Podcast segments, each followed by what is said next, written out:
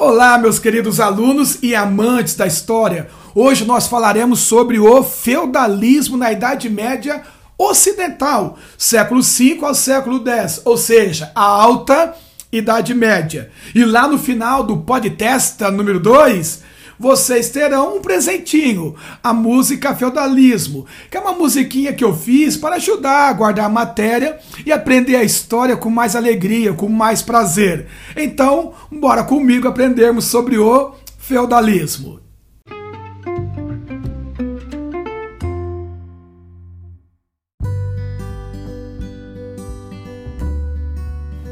Primeira coisa importante para entendermos nesse segundo podcast é que o feudalismo é resultado de duas heranças bem distintas: heranças romanas e heranças germânicas.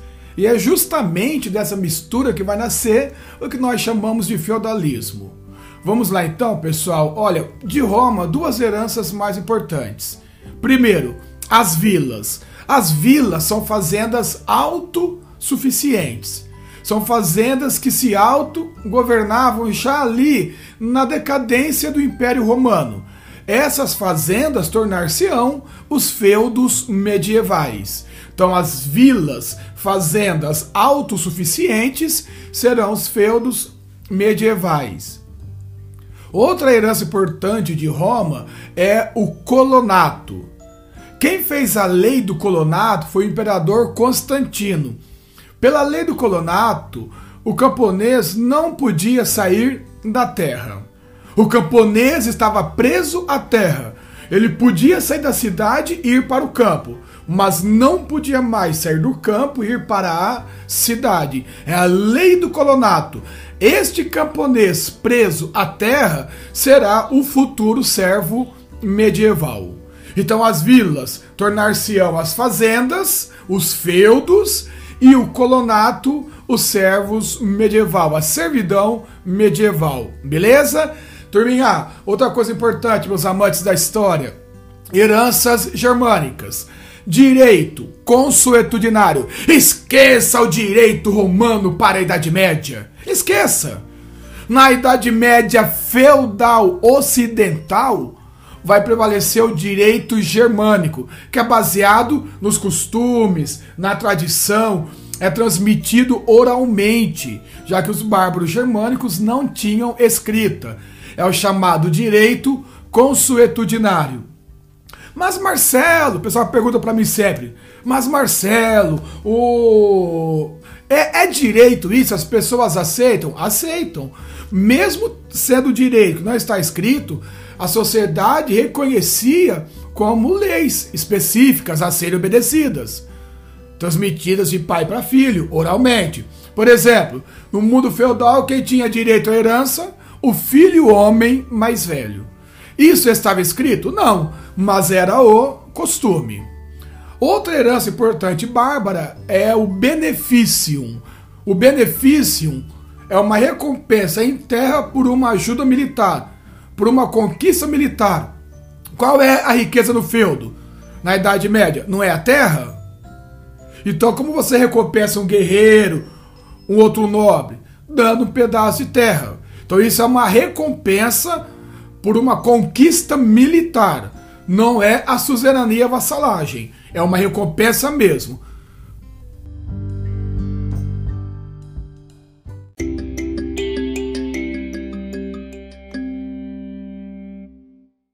A suzerania vassalagem também é uma herança germânica, só que de um outro costume, o chamado comitatus. Ouviram bem? Comitatus. É uma relação de fidelidade entre guerreiros e o chefe guerreiro. Um lutar pelo outro, um morrer pelo outro.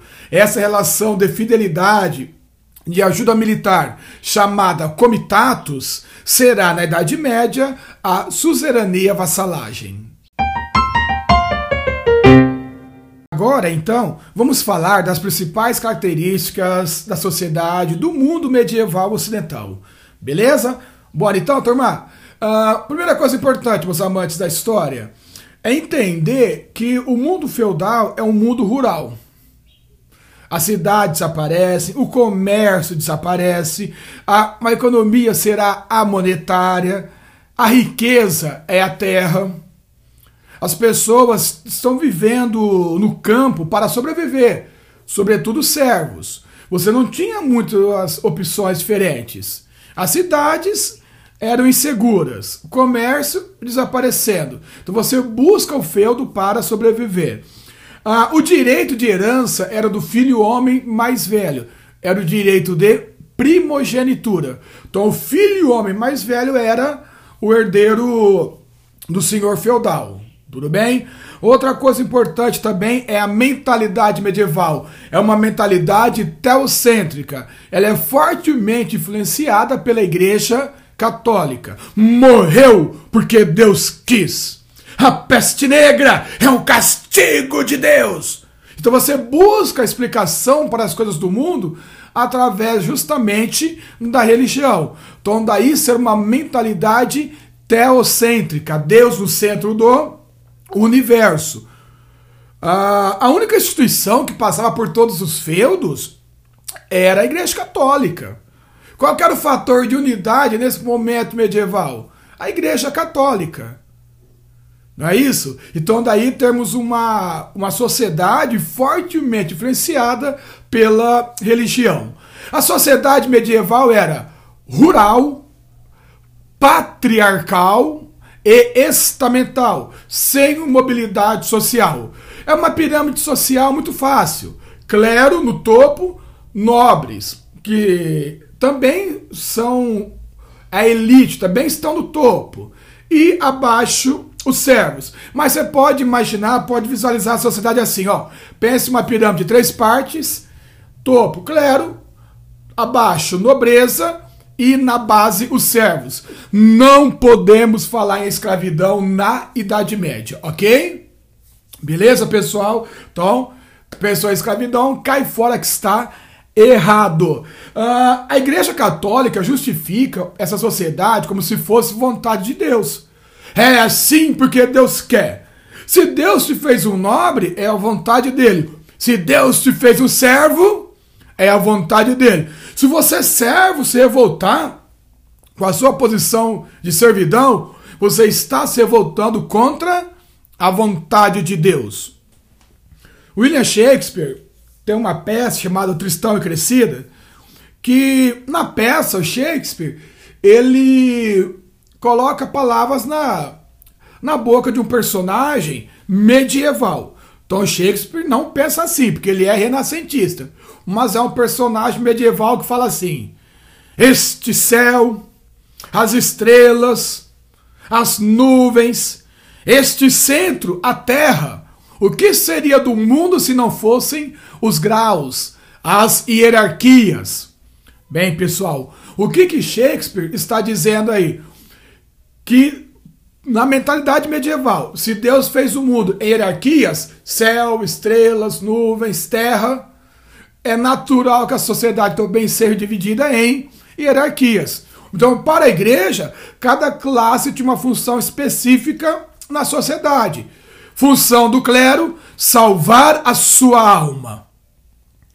Função dos nobres: proteção militar. Função dos servos: trabalhar, produzir para o sustento da sociedade. Então é uma sociedade de oradores, de guerreiros e de camponeses.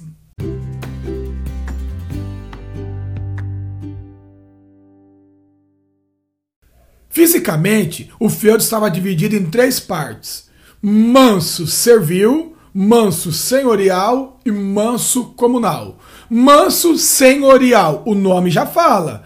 É a reserva do feudo exclusiva do senhor feudal. Castelo, moinho, forno e a sua plantação exclusiva. Manso servil, reserva do feudo aos servos. O que você tinha ali? Tudo muito simples. A casa do servo, a moradia e um pedacinho de terra para ele, a gleba do servo e o manso comunal, a área de uso comum, pastos, bosques, pântano e florestas.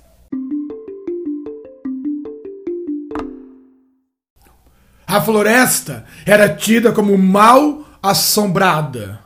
Os monstros vivem na floresta. então, na floresta você encontrava o abrigo. Porque essa floresta é mal assombrada. Aí, professor, tô com medo. Você pode se esconder na floresta. Então na floresta viviam marginais. Lembram quando Robin Hood entra na floresta e contra toda uma comunidade de marginais lá? Porque a floresta, por ser mal assombrada, servia de abrigo a esses marginais. As feiticeiras viviam nas florestas. Ah, Marcelo Maia, mas havia feiticeiras? Claro que havia, pessoal. As feiticeiras praticavam é, rituais macabros, faziam previsões né, para o futuro, buscavam conhecer o passado, só que sempre através de rituais mágicos, né? À meia-noite, evocando forças do mal. Então, por isso que as feiticeiras também iam para a floresta. Era um local de maior abrigo para elas, devido às, às, às perseguições que elas sofriam na época ali. Mas o mais legal é que as feiticeiras praticavam a cura através de ervas medicinais. Né? Seria a médica satânica. Muito do que nós sabemos hoje de ervas medicinais devem-se às feiticeiras medievais. Traçando um paralelo com o Brasil, seria o que, meus amantes da história? Seriam nossos índios, os pajés que praticam a cura através de ervas, só que junto com isso, todo um ritual evocando os deuses. Agora nós falaremos sobre as obrigações serviço. E isso é um plus turbo, ou seja, muito importante. Os servos, quando eram aceitos no feudo pelo senhor feudal, eles deviam uma série de obrigações ao senhor feudal. Deixa eu ensinar para vocês as quatro mais importantes. Corveia. O servo paga ao senhor feudal em dias de trabalho. Então, na corveia, é uma obrigação prestada pelos servos em dias de trabalho na plantação do senhor feudal. Talha. Talhar significa dividir, repartir. A talha é quando o servo vai entregar parte de sua produção ao senhor feudal. Ou você paga a corvéia ou a talha, elas não acumulam. Então, a corvéia é uma prestação em dias de trabalho. A talha é uma prestação em parte da produção. O servo entrega parte daquilo que ele produziu ao senhor feudal. E lembrando que elas não acumulam. Ou você paga a corvéia ou paga a talha. Outra obrigação bem interessante uh, é chamada de banalidade. As banalidades são obrigações menores pelo uso do forno, do moinho, das instalações, das ferramentas do senhor feudal. Por exemplo, uma a, a esposa do servo, ela engordou um porco. Ela quer assar o porco no forno. Beleza, o senhor feudal empresta o forno para a esposa do servo. Mas ele exige o seguinte: você vai varrer o castelo para mim. Os servos querem as ferramentas do senhor feudal emprestada. Beleza, o senhor feudal empresta por um período. Só que ele exige que uma vez por mês eles carpem a grama ali em volta do, do castelo. Um exemplo. Entendeu, pessoal? Ah, serviços menores, serviços banais as banalidades podem acumular, né? Ou com a corveia ou com a talha. Sim, a mão morta era uma obrigação que o filho do servo prestava para continuar na terra quando o pai dele morria. Então, o servo pai morreu, acabou o contrato ali, a relação. O senhor feudal pode deixar o servo na terra, o filho do servo, ou pode expulsá-lo. Entendeu? Se ele deixar, ele pode exigir uma outra obrigação para que o filho do servo morto continue na terra. Essa obrigação extra chamada de mão morta. Tem uma outra obrigação, só que essa ela é tanto dos servos como dos senhores feudais. É chamada de tostão de Pedro. O tostão de Pedro, turma, é o dízimo pago à Igreja Católica. Quer ir para o céu? Tem que pagar o dízimo. Ah, mas não tinha dinheiro, professor, nesse começo.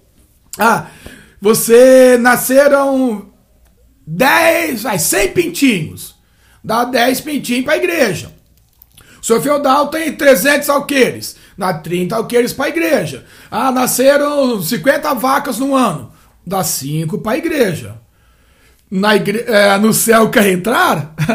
o tostão tem que pagar. Tá? Então esse dízimo chamava-se tostão de Pedro.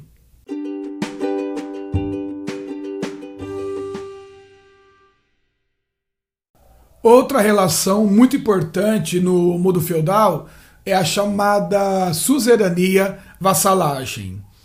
Suzerano, nobre que doa a terra. Vassalo, nobre que recebe a terra. Perceberam? É uma relação entre dois nobres, o que doa a terra e o que recebe a terra. Nobre que doa, suzerano. Nobre que recebe, vassalo. É por isso que nós falamos que é uma relação horizontal. Porque, é, porque que ela é horizontal, pessoal? Porque é feita entre dois nobres. As obrigações servis que eu acabei de explicar são relações verticais. Porque você tem um nobre no topo da pirâmide e um servo na base da pirâmide. Então, é uma relação imposta de cima para baixo. A suzerania vassalagem ela é horizontal, porque é de nobre com nobre. É uma relação de fidelidade. Quando um nobre estabelece uma vassalagem com outro nobre, a principal obrigação do vassalo é a ajuda militar. Não é só isso. O vassalo tem a obrigação de, por exemplo, oferecer hospedagem ao suzerano, ajudar a alimentar caso dê uma praga, caso a plantação do suzerano seja destruída a proteger a família do suzerano caso ele morra. Mas a principal obrigação de um vassalo é a ajuda militar. É isso que se espera, principalmente quando você estabelece uma relação de suzerania vassalagem. Um suzerano pode ter vários vassalos, mas um vassalo não pode ter mais de um suzerano. Não dá para ser fiel a dois senhores, ok? Outra coisa importante: o vassalo de meu vassalo não é o meu vassalo. Ou seja, eu não posso cobrar vassalagem de um vassalo do meu vassalo. Porque era possível o cara ser vassalo e suzerano ao mesmo tempo. Entendeu? Então, por exemplo, eu, Marcelo, sou um suzerano, o, o Ricardo é o meu vassalo. Aí o Ricardo entrega parte da terra dele para um outro nobre. Então o Ricardo é meu vassalo e é suzerano, por exemplo, do Antônio. Eu posso cobrar a vassalagem do Ricardo, mas não posso cobrar do vassalo do Ricardo. Por isso que o vassalo do meu vassalo não é o meu vassalo. Belezinha, pessoal? Meus amantes da história? Tranquilo.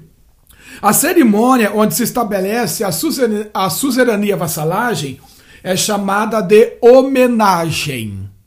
Então, homenagem é onde você cria um vínculo de suzerania, vassalagem. O suzerano dá um, dá um ramo de trigo para o vassalo, simbolizando a fertilidade da terra, dá um brasão do feudo, que é o símbolo do feudo, e no final eles dão um beijo na boca. Esse beijo é para simbolizar a amizade, a fidelidade entre eles. Então essa cerimônia chama-se homenagem. Ok? E lembrando, lá do comecinho do nosso podcast, é uma herança do Comitatus Germânico. Então, o Comitatus dará origem a isso, a suzerania vassal.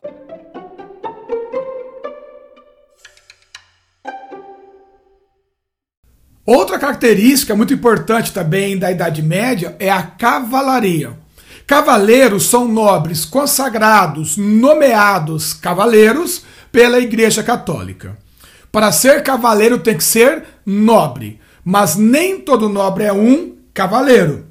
É como eu disse, a cavalaria é uma ordem específica, é uma ordem particular no mundo feudal. Porque são cavaleiros, alguns nobres nomeados, consagrados cavaleiros pela Igreja Católica. Por isso que é uma ordem particular no sistema feudal. Você tem os cavaleiros cruzadísticos, os cavaleiros templários, os cavaleiros hospitalários, tá? Ah, obrigações, como é a vida de um cavaleiro? Primeira coisa importante, defesa da fé católica. Quando a igreja nomeia um cavaleiro, ela espera que esse cavaleiro defenda a fé católica. Mas também são características viver com honra, coragem, habilidade com as armas, participar daqueles jogos medievais, tipo as justas. Entenderam? Exemplos de contos de cavalaria bem famosos. O Rei Arthur e os Cavaleiros da Távola Redonda, a canção de Rolando, o poema de El Cid. Então são belas obras de cavalaria medieval.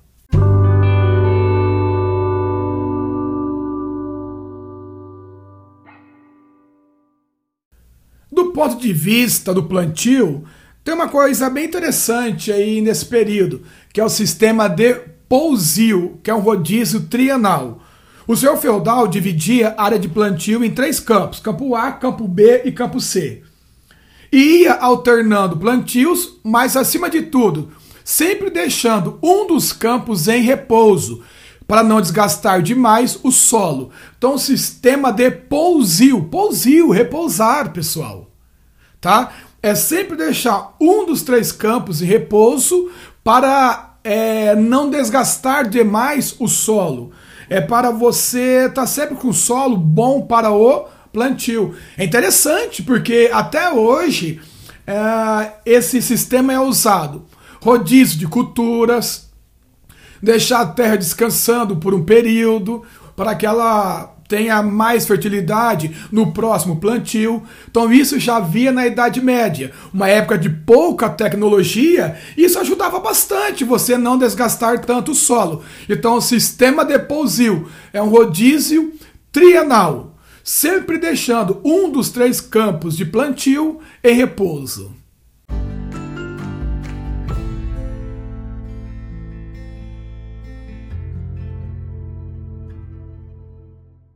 É isso aí, pessoal, meus queridos amantes da história. Essa foi a Alta Idade Média, século V ao século X. No próximo podcast, eu vou gravar a Baixa Idade Média, porque aí você vai ter uma visão exata dos mil anos da Idade Média Ocidental. Agora vou passar para vocês, mostrar para vocês uma musiquinha que eu fiz sobre feudalismo, feudalismo music. É uma ferramenta muito legal, ajuda você a fixar a matéria, porque a história não é difícil você aprender a história. Algumas matérias são, outras não. Difícil é lembrar tudo, comparar, relacionar lá no vestibular. E mesmo para vocês que estão escutando pelo prazer de conhecer história. Então, curto aí a música Feudalismo Music.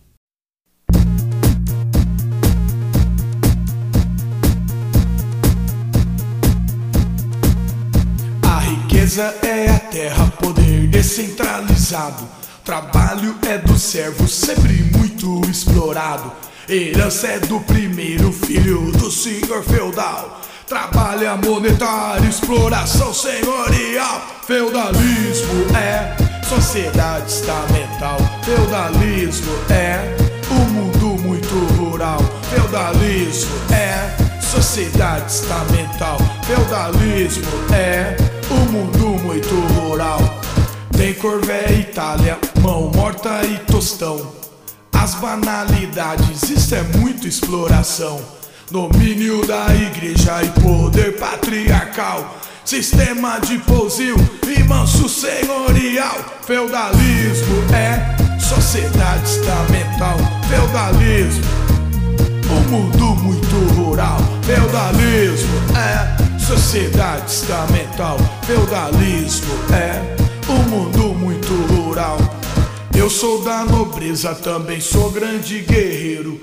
Com honra e coragem, me chame de cavaleiro. Eu sou o vassalo, sou fiel ao suzerano. Lutamos lado a lado, somos nobres, somos manos. Feudalismo é sociedade estamental. Feudalismo é um mundo muito rural. Feudalismo é sociedade estamental. feudalismo, o mundo muito rural.